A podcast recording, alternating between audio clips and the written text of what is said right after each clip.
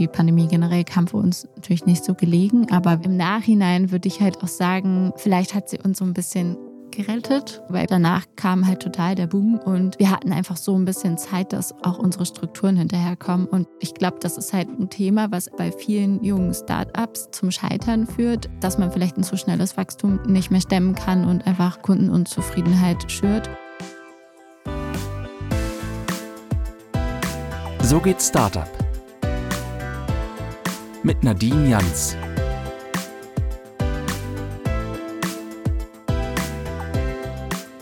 Ihr wollt diesen Monat die neue Gucci-Tasche ausführen, nächsten Monat das neueste Modell vom Bottega Veneta und dem Monat darauf die neueste Prada-Bag.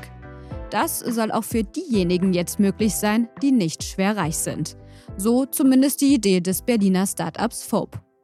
Ich spreche heute mit der Gründerin Marlena Dietz, wie sie damit den Modemarkt nachhaltiger gestalten möchte und wie es war, mit der Idee mitten während der Corona-Pandemie an den Start zu gehen. Zu einer Zeit also, als eher Jogginghosen statt Luxustaschen angesagt waren. Mein Name ist Nadine Jans. Ich bin seit dieser Woche Teil des Podcast-Teams. Ich freue mich, dass ihr zuhört. Marlena, schön, dass du da bist. Hi, schön, dass ich hier sein kann. Sag mal, du als Gründerin eines Startups, das Handtaschen-Abos, also Handtaschen zur Miete anbietet, wie viele Handtaschen besitzt du denn selber noch? Ich habe halt, bevor ich FOB gegründet habe, als Einkäuferin gearbeitet und im Luxussegment. Das heißt, da hat sich ein bisschen was angesammelt. Also ich besitze bestimmt so 15 Luxushandtaschen selber. 15 Luxushandtaschen, das ist ja auf jeden Fall für viele Frauen ein Traum. Mhm. Dann bist du ja eigentlich eher nicht unbedingt deine eigene Zielgruppe, oder?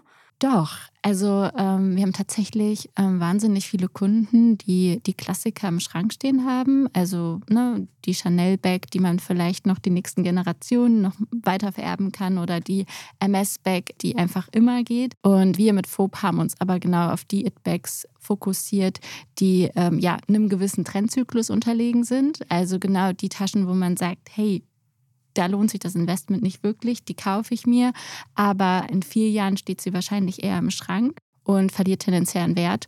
Und die nutzen einfach unser Abo als Zusatz.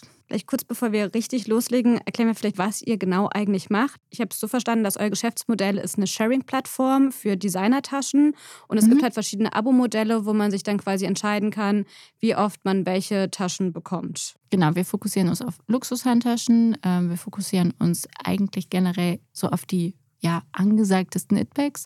Deswegen legen wir den Fokus auch eher auf bunte Taschen. Also eigentlich genau die Taschen, jetzt gerade im Moment ist zum Beispiel Bottega Veneta total angesagt, wo man sagt, hey, aber eine Tasche, die eine super schwere Kette dran hat, die vielleicht fünf Kilo wiegt, ähm, die ist nicht so super alltagstauglich, aber die trägt jetzt gerade Influencerin XY und ich möchte einfach diesen Look tragen. Und wir wollen dadurch einfach eine nachhaltigere Alternative schaffen, an diese Taschen heranzukommen. Also den Standardkonsum eigentlich verändern, weil der Luxusmarkt sich so stark verändert hat und so schnelllebig geworden ist, dass diese Luxushandtaschen eigentlich nicht mehr so funktionieren wie vor vielen Jahren. Man kauft sich so ein Teil und hat sie die nächsten 20 Jahre, sondern die Trendzyklen sind super kurz geworden und das Investment lohnt sich eigentlich nicht mehr wirklich und ist auch nicht mehr nachhaltig.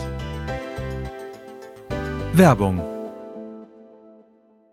Ihr möchtet eure Kunden über WhatsApp erreichen, wisst aber nicht, wie ihr starten sollt? Von Conversational Commerce und WhatsApp for Business habt ihr bisher noch keinen Plan. Dann wird es jetzt Zeit, eine neue Kommunikationsära einzuläuten. Das kostenlose Messenger Playbook zeigt euch, wie es geht und vereint spannende Erfolgsbeispiele von kleinen und großen Unternehmen aus diversen Branchen mit Praxistipps. Die 20 Best Cases hat Messenger People der Experte für Messenger-Kommunikation aus seinen 2000 Kundenprojekten zusammengestellt. Hier erfahrt ihr, wie ihr mit WhatsApp euren Verkauf ankurbelt, die Effizienz eurer Kundenkommunikation steigert oder kreative Marketingkampagnen startet. Klingt spannend? Dann ladet euch euer kostenloses Playbook einfach auf messengerpeople.de slash startup runter. Alle wichtigen Infos findet ihr auch in den Show Notes. Du hast gerade eben am Anfang schon mal gesagt, dass es Leute sind, die vielleicht schon die MS oder die mhm. Chanel Bag zu Hause haben. Das sind jetzt schon sehr, sehr teure Taschen. Mhm. Was ist denn so eure Zielgruppe? Unsere Zielgruppe ist ziemlich breit gefächert. Als Hauptkanal im Marketing nutzen wir gerade Instagram und Influencer-Marketing. Dadurch erreichen wir natürlich auch eine relativ junge Zielgruppe. Also natürlich auch vielleicht das Mädel, das sagt, hey, ich wollte immer schon meine Prada-Handtasche haben und kann sie mir nicht wirklich leisten. Bei uns muss man aber sagen, das Abo kostet halt zwischen 79 und 99 Euro im Monat. Das kann sich jetzt auch nicht wirklich jeder leisten. Also wir wollen auch noch, dass es sozusagen ein Luxusprodukt eigentlich bleibt. Das heißt, du kannst gar nicht so fest sagen, so es ist auf jeden Fall die Frau um die 50 mit einem Jahreseinkommen von so und so viel oder die einfach schwer nee, reich also ist. Also natürlich haben wir solche Daten evaluiert, aber jetzt mittlerweile, wo wir einfach über ein Jahr live sind, kann man die eigentlich so fast über Bord werfen, weil unsere Kundin von, ich würde mal sagen, im Schnitt ist sie knapp um die 30, was einfach auch an unserem Preisgefüge liegt. Aber wir haben sie halt von 18 bis 60 und man kann gar nicht genau sagen, jetzt unsere Prognose hat sich zu 100 Prozent erfüllt, sondern wir haben halt eher gesehen, dass die Zielgruppe sehr viel größer ist, als wir gedacht haben am Anfang. Und was dachtet ihr am Anfang, wer so eure Zielgruppe ist? Ja, eigentlich so ein bisschen, ja, diese urbane Frau in der Großstadt, die viel abends unterwegs ist, die ihr Geld selber verdient, die mitten im Leben steht, die vielleicht noch keine Kinder hat, die immer gut angezogen sein will, die vielleicht auch nicht wahnsinnig viel Zeit hat, jetzt durch die ganzen Läden zu tingeln, also wirklich eher auch online guckt, die immer up-to-date sein will und die diese Designer-Bags tragen will. Das war so unsere Zielgruppe, die einfach sich auch Gedanken über das Thema Nachhaltigkeit macht, der Ernährung wichtig ist, die vielleicht zum Yoga geht und die einfach ein bisschen bewusster lebt. Wie kamt ihr denn auf eure Idee? Ähm, ja, die Idee ist eigentlich in meinem Co-Founder. Ich und mein Co-Founder sind alte Schulfreunde und direkt nach der Schule haben sich so ein bisschen unsere Wege getrennt. Also er ist äh, nach Wien gegangen, hat eher in Richtung Wirtschaft was studiert und hat dann in der Startup-Szene gearbeitet und kam dann mit einem Freund am Nachmittag auf die Idee, dass es ja eigentlich eher spannender wäre, Luxushandtaschen im Abo anzubieten, weil die gerade irgendwie über die Freundin gesprochen haben, die sich gerade eine Tasche gekauft hat und geärgert hat, dass irgendwie das halbe Büro jetzt auch die Tasche trägt und dann eigentlich schon wieder die nächste haben wollte und sich dann einfach dieses Investment nicht wirklich gelohnt hat. Ja, und wir sehen einfach auch ganz klar, dass der Trend weg vom Eigentum geht und Sharing-Modelle halt in vielen Bereichen einen guten Anklang finden. Und wir denken, dass das einfach Modelle der Zukunft sind. Über die Sharing-Modelle der Zukunft möchte ich später auch noch mit dir reden. Ich mhm. möchte vorher noch mal ein bisschen auf die Zahlen zurückkommen. Du hast es schon mal kurz angerissen und zwar, dass es ja nicht so richtig günstig ist, eure Abo-Modelle. Also mhm. das günstigste Modell sind 79 Euro im Monat. Man muss es aber für sechs Monate abschließen. Das heißt, es sind ungefähr rund 500 Euro. Das ist ja dann doch ein relativ hoher Batzen Geld für so ein halbes Jahr. Wie teuer sind denn die Taschen, die bei euch im Sortiment sind, so im Schnitt? Im Schnitt liegen wir circa bei 1800 VK und wir haben halt aber ja, Modelle auch. Ich glaube, das teuerste liegt bei 4000 Euro, die günstigste Tasche bei 900. Und wir machen da halt mit Absichten Mittelwert raus sozusagen und ähm, preisen nicht die Taschen unterschiedlich aus. Also, dass man halt dann nur die 4000 Euro Handtasche kriegt, wenn man mehr zahlt, weil ich das einfach unpraktikabel finde. Und wie bezieht ihr eure Taschen? Also kauft ihr die selber ein oder habt ihr Kooperation mit den Marken? Wir beziehen sie direkt immer vom Hersteller. Wir beziehen nicht Secondhand. Ähm, das ist uns halt ziemlich wichtig, weil wir so auch nur diese Trendaktualität gewährleisten können und auch, dass die Taschen einfach Originale sind. Da helfen dir wahrscheinlich noch deine Kontakte aus früheren Zeiten als Einkäuferin oder wie funktioniert es? Seid ihr dann auf die zugekommen und habt gesagt, wir haben jetzt ein Start-up und möchten quasi Taschen an jeder Frau bringen und habt ihr da Lust einzusteigen oder seid ihr ins KDW und habt einfach ein paar Taschen eingekauft? Also wie, wie kann man sich das vorstellen?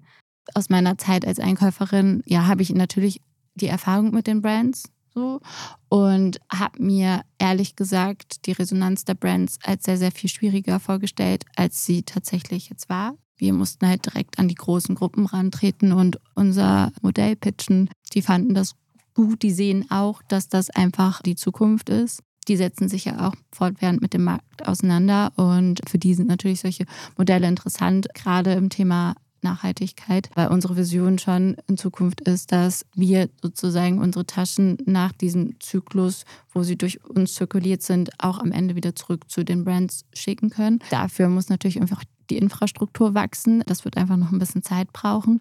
Aber das ist so unsere Long-Time-Vision. Euer Ziel ist es, dass ihr irgendwann die Taschen zurückschickt, damit die wieder in so einen Kreislauf ähm, bei den Marken reinkommen. Das heißt, aktuell, was passiert dann nach so einer Saison, wenn das Aktuellste quasi nicht mehr aktuell ist? Und das ist ja, wie du schon gesagt hast, relativ schnelllebig. Es ist ja andauernd ein neuer Trend. Ja, man kann halt bei Taschen sagen, dass so ein Trendzyklus circa vier Jahre dauert ungefähr. So lange werden wir sie aber nicht vermieten. Ich habe lange in dem Bereich gearbeitet und weiß auch als Kunde, ähm, wenn man sich auf so eine Tasche freut, dann soll die auch noch einigermaßen schön aussehen. Ähm, wir lassen die durchaus zwischendurch wieder instand setzen. Wir reinigen sie, wir desinfizieren sie, also das nach jedem Kunden. Und dann kommt es echt so ein bisschen von Tasche zu Tasche an. Also es gibt Taschen, die sind super empfindlich, die lassen wir echt nur ein Jahr zirkulieren. Es gibt Taschen, die sehen nach einem Jahr noch aus wie neu und dann lassen wir sie einen Ticken länger zirkulieren und danach werden sie auf einer Secondhand-Plattform verkauft wenn ich jetzt so eine Tasche bei euch bestelle, wäre meine größte Angst, vor allem wenn jetzt halt, die sind ja doch relativ teuer, wenn irgendwie ein Kratzer reinkommt mhm. oder irgendwie ein Fleck oder im schlimmsten Fall wird sie mir geklaut. Was passiert denn dann? Muss ich dann für die Tasche aufkommen? Nee, bei uns ist eine Versicherung mit drin, die Fob Care, und die deckt eigentlich Alltagsschäden, also ne, kleine Kratzer, kleine Verschmutzung, was einfach sozusagen passiert, wenn man so eine Tasche trägt. Abnutzungsschäden nennen wir es bei uns. Die sind ja, mit denen rechnen wir. Das heißt, für die kommen wir sozusagen auf. Wir setzen die halt, lassen sie wieder in Stand setzen. Man kann die Taschen einfärben, man kann Kratzer rausmassieren lassen. Also da gibt es unheimlich viele Möglichkeiten. Wenn jetzt einem wirklich mal ein Rotweinglas drauf auskippt, dann ist die höchste Summe, die man sozusagen zahlen muss, sind 150 Euro als Eigenbeteiligung und der Rest wird halt von unserer Versicherung übernommen. Werbung Buchhaltung ist dein Endgegner im Gründungsalltag? Nicht mit Safdesk. Denn die cloudbasierte Buchhaltungssoftware spart Kleinunternehmen und Selbstständigen nicht nur Zeit, sondern auch Kosten. Ob Rechnung, Buchhaltung oder Warenwirtschaft, profitiere auch du von Safdesk. Jetzt mit dem Code Gründerszene100 sechs Monate gratis testen unter www.safdesk.de/gründerszene. Machen wir mal einen Zeitsprung zurück. Mhm. Und zwar seid ihr zu einer eher ungewöhnlichen Zeit gestartet. Und zwar im März 2020, quasi kurz vor dem ersten Lockdown, wo ja eigentlich so eine Designertasche das letzte war, worüber man nachgedacht hat. Sondern ich glaube, ich war selten so viel im Schlafanzug und in Jogginghose unterwegs wie zu dieser Zeit. Mhm. Warum dieser Zeitpunkt und wie schwierig war das am Anfang für euch, da erstmal die Tasche an die Frau zu bringen? Der erste Lockdown oder die Pandemie generell kam für uns natürlich nicht so gelegen, aber wir sind im März gestartet 2020. Da gab es natürlich auch eine Vorbereitungszeit und äh, wenn man dann an so einem Projekt arbeitet und auch an der Website und die live schalten möchte, dann stoppt man das Ganze nicht. Und wir sind da eigentlich relativ optimistisch dran gegangen und dadurch, dass wir halt unser Hauptaugenmerk auf Influencer-Marketing setzen, ähm, ist das erstaunlicherweise trotzdem ziemlich gut angelaufen. Und im Nachhinein würde ich halt auch sagen, ne, über die Pandemie hat sich keiner gefreut, auch wir nicht. Aber vielleicht hat sie uns so ein bisschen gerettet kann man in Anführungszeichen sagen, weil wir einfach danach kam halt total der Boom und wir hatten einfach so ein bisschen Zeit, dass auch unsere Strukturen hinterherkommen und dass wir an so einem Punkt sein können, dass wir das stemmen können. Und ich glaube, das ist halt gerade so ein auch ein Thema, was einfach bei vielen jungen Startups dann vielleicht auch zum Scheitern führt, dass man vielleicht ein zu schnelles Wachstum nicht mehr stemmen kann und einfach ähm, eine Kundenunzufriedenheit schürt. Und das hat so uns, glaube ich, einfach ein Stückchen davor bewahrt. Also wir sind stetig gewachsen, auch zweistellig, die ganze Pandemie durch und konnten den Boom danach dann halt gut stemmen. Was war so dein Learning in dieser Zeit oder was hast du da so mitgenommen? Ja, vielleicht, dass man einfach dranbleiben muss. Also natürlich hatten wir auch irgendwie unsere Ängste und unsere Befürchtungen am Anfang und hätten halt auch sagen können, wir stoppen das Ganze jetzt hier und warten halt mal ab, was passiert und haben uns halt bewusst dagegen entschieden, weil wir gedacht haben, ja, irgendwie eine Krise ist vielleicht auch eine Chance und wir werden das schon irgendwie hinkriegen.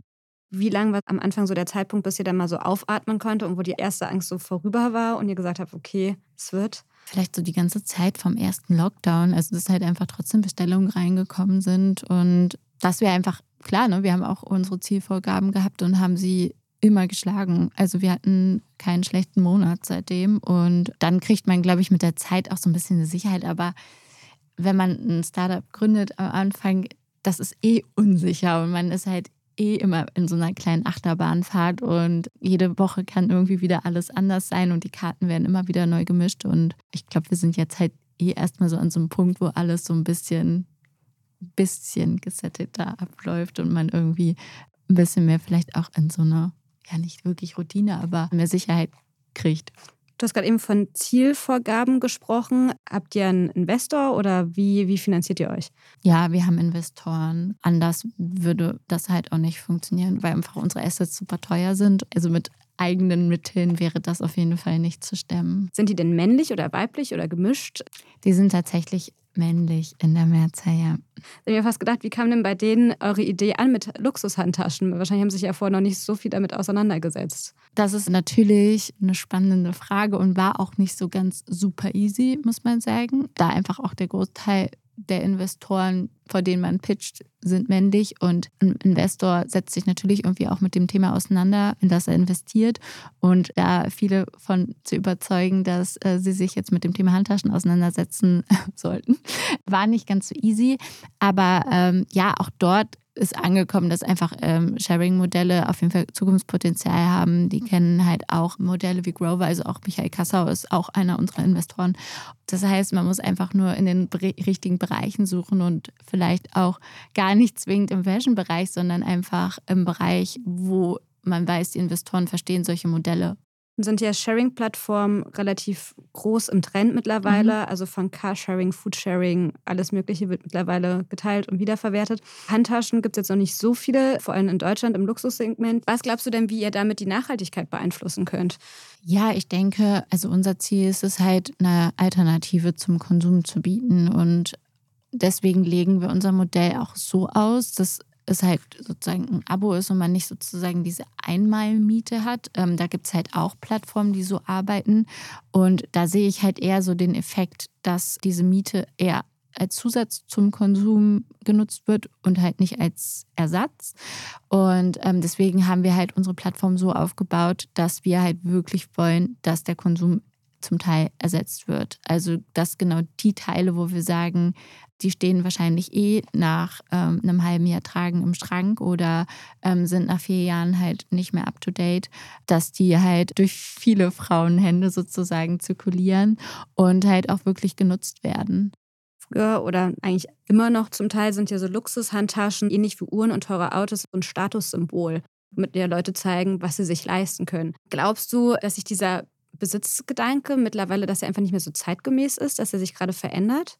Ja, ich merke das halt auch in meinem Umfeld. Also ähm, ich bin jetzt 31 und die meisten von meinen Freunden und im Bekanntenkreis oder auch jetzt ich und mein Mann, also wir selber, besitzen seit neuestem tatsächlich ein Auto, aber sind jetzt wirklich äh, viele Jahre ohne sehr gut klargekommen, gerade wenn man irgendwie in der City wohnt. Und das ist halt auch einfach gar nicht mehr wirklich so im Gedankengut in meinem näheren Umfeld vorhanden, dass es jetzt wichtig ist, so ein Auto vor der Tür zu haben oder dass das jetzt das Statussymbol ist, sondern es ist eigentlich ein Fortbewegungsmittel.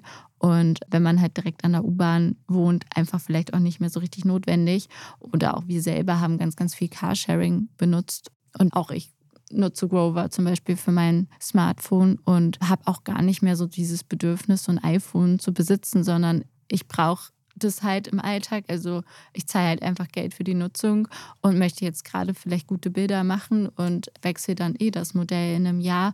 Äh, wozu soll ich das dann noch besitzen? Und ich glaube, dieser Grundgedanke, den kann man halt auch auf Fashion übertragen. Glaubst du, das ist gerade ein Trend, diese Sharing-Modelle, oder glaubst du, das bleibt, dass es einfach sich da gerade was verändert? Also ich glaube, dass das bleibt und dass das schon die Zukunft ist. Ne, auch Spotify, Netflix, das hat sich halt alles so etabliert. Man kauft keine CDs mehr, man streamt halt, äh, man kauft nicht zwingend mehr Filme, sondern ähm, zahlt halt dafür, dass man das irgendwie nutzen kann. Und ja, ich glaube, wenn man sich da irgendwie einmal dran gewöhnt hat, diesen Zugang zu haben, dann ist es irgendwie schwierig, den wieder herzugeben eigentlich, weil da vielleicht eher sozusagen der Trend in Richtung Vielfalt geht. Wo wollt ihr denn so in fünf Jahren hin? Gibt es denn Pläne?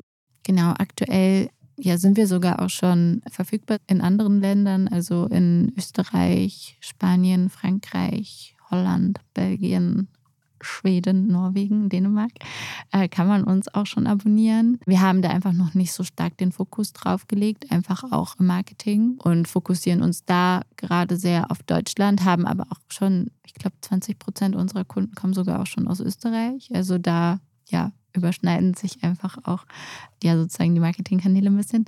Also unsere Vision ist schon, dass wir in fünf Jahren in komplett Europa verfügbar sind und auch etabliert.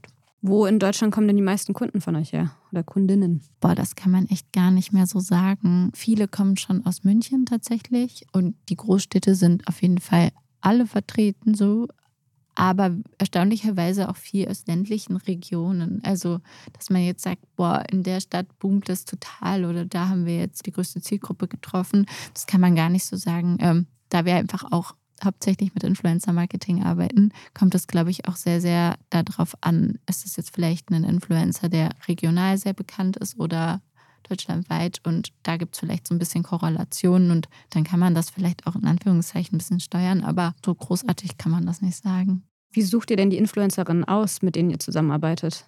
Da schaue ich halt schon, weil bei uns einfach das Branding schon eine große Rolle spielt, auch in Bezug auf die Hersteller. Da sind, haben wir einfach schon so ein paar ich würde es jetzt nicht als genaue Reglements bezeichnen, aber da kommt schon sehr auf den ästhetischen Eindruck an. Und dann halte ich schon eher Ausschau, was wirklich zu uns passt als Brand, ähm, womit können wir uns identifizieren. Und dann gibt es einfach auch viele tolle Influencerinnen mittlerweile im Bereich Sustainability. Aber müsst ihr dann Rücksprache mit den großen Brands halten und sagen, die suchen wir jetzt aus für die und die Kooperation oder ähm, wie eng ist da die Zusammenarbeit? An der Stelle sind wir frei. Aber ja, aus meiner Zusammenarbeit vorher mit den Brands weiß ich halt, dass viel ähm, sich angeschaut wird und auch kontrolliert wird. Also wir haben da jetzt noch nichts gehört, aber ich musste in der Vergangenheit dann auch den einen oder anderen Store-Check über mich ergehen lassen und darauf achten, dass halt immer alles konform war. Werbung Nachhaltig auf allen Ebenen. Das ist das Credo des Hamburger Startups Bracenet. Die beiden Gründenden Madeleine und Benjamin säubern die Weltmeere von alten Fischernetzen und stellen daraus Schmuck und Accessoires her. Auch intern setzen die beiden immer stärker auf Digitalisierung und Nachhaltigkeit. Wie sie gemeinsam mit dem IT-Dienstleister Datev beispielsweise ihre kaufmännischen Prozesse anpassen und viele weitere spannende Cases könnt ihr online nachlesen auf www.trialog-magazin.de slash bracenet.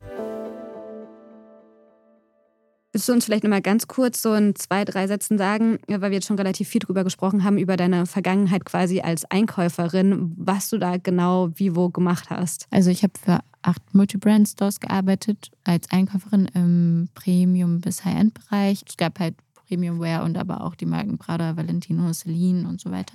Und jeder Store, also alle acht Stores hatten halt eine unterschiedliche Ausrichtung. Es gab auch halt, ähm, ja, alle Lederwaren, also auch Schuhe und Handtaschen. Ähm, das waren insgesamt, glaube ich, 200 Brands. Da habe ich halt den Einkauf mitgemacht und bin sehr viel äh, durch die Gegend gereist und war in Showrooms und habe die Ware ausgesucht für die Läden mit unsere Zuhörer, glaube ich, jetzt nicht äh, so häufig unbedingt mit Fashion und Handtaschen und sowas konfrontiert sind. Vielleicht kannst du mal ganz kurz, was heißt denn Einkauf gemacht und Showrooms angeschaut? Das heißt, du hast dann die Kollektion begutachtet und gesagt, was du aufnimmst oder was ihr bei euch mit aufnehmen wollt für die kommende Kollektion oder wie, wie genau lief das ab? Genau, also ich habe den Einkauf zusammen mit der Inhaberin gemacht. Der Einkauf tatsächlich im Premium-Bereich und im High-End-Bereich läuft ein bisschen unterschiedlich. Im Premium-Bereich gibt es halt viel Messen, was man vielleicht auch kennt, so aus der Fashion Week in Berlin. Da gibt es die Premium- und und ähm, dann hat man irgendwie ja, so drei bis vier Ordertage, wo man dort hinfährt und dann auf der Messe ist und von Stand zu Stand geht und sich die kleinen Kollektionen halt anguckt und eine Order schreibt, also dann ähm, sich die Ware für den Laden halt zusammenstellt, wo man eigentlich immer ganz gut durchgetaktet ist und relativ viel an einem Tag schafft. Und im High-End-Segment ist es halt ein bisschen anders. Tatsächlich gab es jetzt bei uns zum Beispiel bei Prada waren das immer drei volle Tage, wo wir dann in Mailand waren und wo wir dann im Hauptgebäude halt von Prada waren. Und was man jetzt so als Kunde im Laden sieht, ist halt auch immer nur so ein Bruchteil von dem, was es eigentlich an Kollektionen gibt. Selbst wenn man jetzt vielleicht in Berlin hier im Prada Store ist, ist das auch noch bei weitem nicht alles. Teilweise hat man schon allein in der Taschenabteilung sechs Stunden verbracht, weil die einfach gefühlt schon in Kaufhausgröße ist. Also die haben dann immer eine ganze Etage. Und dort wird einem dann halt irgendwie die ganze Kollektion gezeigt und äh, man stellt dann halt die Ware für den Laden zusammen, guckt halt, was alles farblich passt, äh, was zur Ready-to-Wear passt, kennt ja vielleicht zum Teil auch seine Kunden, weiß, was sozusagen immer gefragt ist, was die neuesten Bags sind. Und, und was passiert denn mit den Sachen, die nicht äh, in den Läden erscheinen? Also zum Teil werden die tatsächlich nicht produziert. Da gibt es dann auch oft den Fall, dass man dann irgendwie irgendeine coole Farbe gesehen hat und gesagt hat, hey, ja, die nehmen wir jetzt mal, da sind wir mal ein bisschen mutiger und dann wird die halt hinterher außer Order gestrichen vom Lieferanten. Das passiert schon, äh, weil nicht so viele nachgefragt haben. Und ansonsten richten sich die Stores auch alle unterschiedlich aus. Also ähm, ich habe jetzt auch eine Zeit lang in China gelebt und wenn man da zum Beispiel in einen Prada-Store geht, sieht der einfach komplett anders aus als jetzt zum Beispiel in Berlin, weil die kennen halt ihre Märkte und jeder Markt tickt ein bisschen anders. Also die Chinesen zum Beispiel sind sehr, sehr viel mutiger. Also ähm, da können sie wirklich ein bisschen die gewagteren Dinge hinhängen. Die sind gar nicht so stark an diesen ganzen Basic-Teilen interessiert. Deutschland ist da schon eher sehr konservativ. Und gerade also die Stores waren zum größten Teil halt in Hannover. Einen hatten wir in Hamburg. Er ist ein wenig klassischer, kann man sagen. Oder da gehen vielleicht die Teile am besten ähm, mit einem kleinen Logo drauf und so ein bisschen die Basic ready to wear. Ja. Was war dann der entscheidende Punkt, wo du gesagt hast, du willst da raus und möchtest jetzt was eigenes gründen? Ich glaube, das war gar nicht so der Switch. Also es kam eigentlich eher sozusagen durch meine private Situation zustande. Also mein Mann ähm, hat halt das Angebot bekommen, nach China zu gehen. Und für mich war das so, ich habe das halt ein paar Jahre lang gemacht und ähm, habe auch davor schon in dem Laden gearbeitet. Also ich war dort insgesamt fünf Jahre und ich war ja noch relativ jung. Und der Job war ja großartig zu der Zeit. Also ich würde das auch immer wieder machen und das war auch genau das richtige Alter. Also ich habe als Einkäuferin angefangen, da war ich 21, weil man halt eigentlich, ja, man muss privat einfach sehr viel Abstriche machen. Also ich war nonstop unterwegs und habe mit Sicherheit so meine 100 Stunden in der Woche gearbeitet. Ähm, das hält man auch nicht so viele Jahre durch, muss man einfach mal ehrlicherweise sagen. Und dann hat man halt vielleicht auch ich war dann 25, als ich aufgehört habe, das Gefühl, jetzt muss noch irgendwie was anderes vielleicht kommen oder ich brauche nochmal anderen Input. Und dann habe ich halt mich entschieden, mit nach China zu gehen. Das war einfach ja eigentlich genau so der richtige Zeitpunkt, wo ich so gemerkt habe, boah, ich brauche jetzt auch mal eine Veränderung.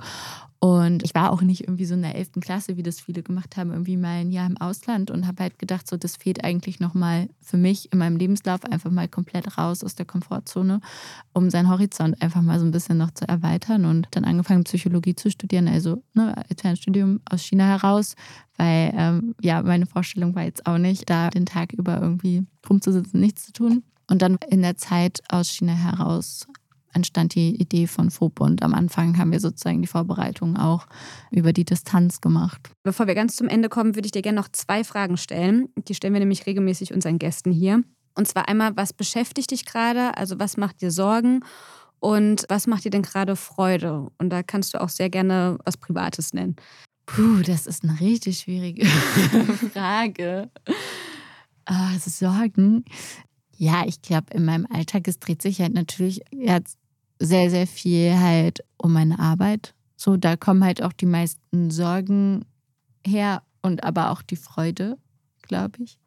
Und die größte Sorge jetzt gerade, eigentlich so aktuell, ist so vielleicht ein bisschen so, wie sich jetzt eigentlich dieses Pandemiegeschehen noch entwickelt.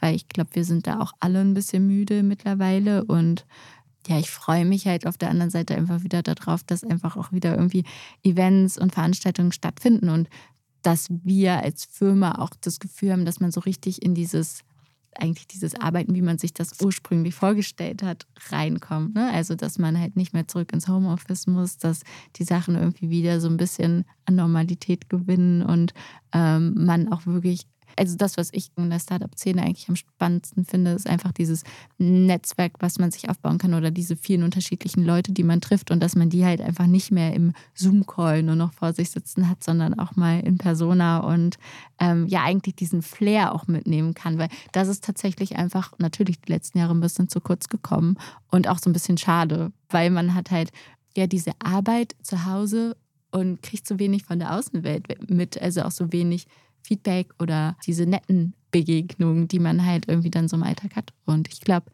darauf freue ich mich wieder. Und meine Sorge wäre eher, dass äh, wir wieder einen Schritt zurück machen. Vielen lieben Dank, Marlena. Schön, dass du hier warst. Ja, vielen Dank, dass ich hier sein durfte. Das war So geht's Startup. Mein Name ist Nadine Jans. Schön, dass ihr uns zugehört habt. Falls ihr Ideen oder Anregungen habt oder wir mit jemandem sprechen sollten, der euch sehr interessiert, schreibt uns doch gerne an podcast.gründerszene.de. Und ansonsten hören wir uns nächste Woche wieder. Bis dahin, macht's gut.